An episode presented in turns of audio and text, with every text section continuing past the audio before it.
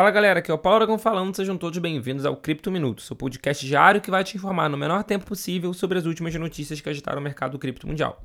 E para começar o Cripto Minuto de hoje, a gente vai falar sobre um ataque hacker que aconteceu na QuickSwap, que é uma exchange de DeFi baseada na blockchain da Polygon, que é o ticker de negociação Matic.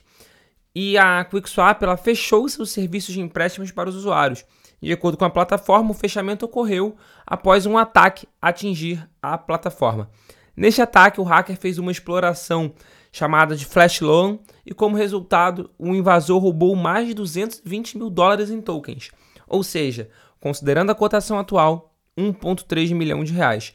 O ataque ocorreu nessa última segunda-feira, conforme foi divulgado pela própria equipe da QuickSwap no Twitter. De acordo com os dados da blockchain, os invasores manipularam os preços dos tokens emprestando fundos usando um flash loan. Em seguida, ele utilizou os valores inflacionados como garantia para drenar toda a pool de liquidez do QuickSwap.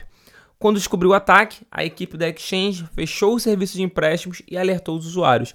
De acordo com a plataforma, nenhum usuário chegou a perder os seus fundos.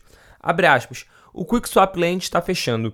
Hackers retiraram 220 mil dólares em um ataque de empréstimos em Flash devido a uma vulnerabilidade. Fecha aspas o atacante, o hacker, conseguiu retirar, conseguiu roubar pelo menos quatro tokens. Entre eles, o Matic e o LDO, que estavam colocados em staking. Mas a parte mais importante é que, de fato, os usuários, aparentemente, ao menos, não perderam seus fundos e esses eram é, liquidez da própria exchange e não fundo dos usuários. Isso é uma verdade? A, a equipe da QuickSwap está falando a verdade? Isso a gente só vai descobrir nos próximos dias. E continuando o Cripto Minuto de hoje, o protocolo também de finanças descentralizadas, ou seja, de DeFi chamado MakerDAO, firmou uma parceria com a exchange de criptomoedas Coinbase para a custódia de 1,6 bilhão de dólares de USDC. Na última segunda-feira, dia 24, a Coinbase anunciou que a governança da MakerDAO havia votado a favor da proposta. A Coinbase Institutional Rewards prevê a custódia das stablecoins com o Coinbase Prime. O Coinbase Institutional Rewards foi aprovado pela Maker Governance por meio de uma votação de ratificação.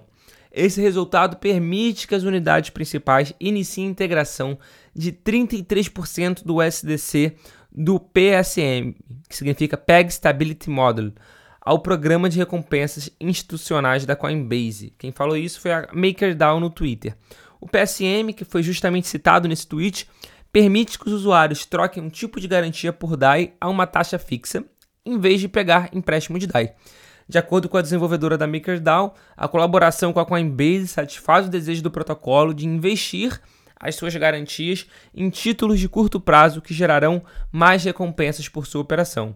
Abre aspas, a receita mensal adicional gerada por este acordo permite que a Maker avance ainda mais em sua missão abrangente de criar um futuro financeiro global e sem confiança construído em trilhos descentralizados. Fecha aspas. Enquanto isso, para a Coinbase, a parceria permitirá que a exchange mantenha sua posição como a principal escolha para os detentores de USDC, que é uma das maiores stablecoins né, de dólar americano do mercado cripto. A proposta em questão recebeu 75% dos votos a favor.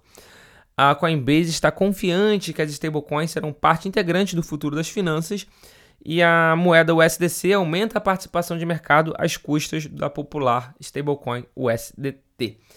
É, e para fechar o Cripto Minuto de hoje, uma notícia para lá de polêmica da Apple. Também na última segunda-feira, dia 24, a gigante de tecnologia Apple divulgou as diretrizes para incluir NFTs e outros conteúdos nos aplicativos de negociação de criptomoedas. Pela primeira vez, a Apple esclareceu certas regras específicas para a compra de NFT. Contudo, as regras não agradaram os usuários, que reclamaram de várias restrições impostas pela empresa.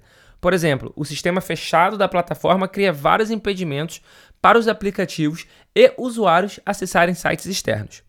Além disso, uma parte que é uma das maiores polêmicas, a empresa manteve a taxa extra de 30% sobre a venda de NFTs pela App Store. Essa taxa é padrão, mas gerou uma enorme polêmica entre os fãs de NFTs.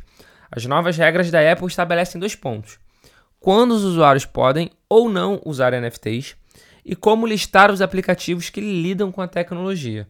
De acordo com as diretrizes atualizadas da App Store, os usuários poderão fazer compras no aplicativo para os NFTs. No entanto, A Apple limita os NFTs adquiridos de outros lugares apenas para visualização. Abre aspas. Os aplicativos podem usar a compra no aplicativo para comprar e vender serviços relacionados a NFTs, como cunhagem, listagem e transferência. Os aplicativos podem permitir que os usuários visualizem seus próprios NFTs, desde que a propriedade do NFT não desbloqueie recursos ou funcionalidades dentro do aplicativo. Fecha aspas.